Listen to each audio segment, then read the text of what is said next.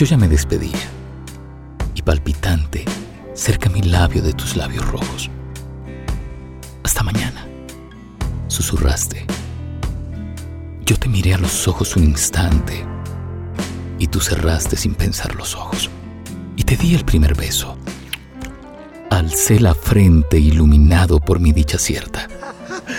Salí a la calle alborozadamente mientras tú te asomabas a la puerta, mirándome encendida y sonriente. Volví la cara en dulce arrobamiento y sin dejarte de mirar siquiera, salté a un tranvía en raudo movimiento y me quedé mirándote un momento y sonriendo con el alma entera. Y aún más te sonreí. Y en el tranvía, aún ansioso, sarcástico y curioso, que nos miró a los dos con ironía.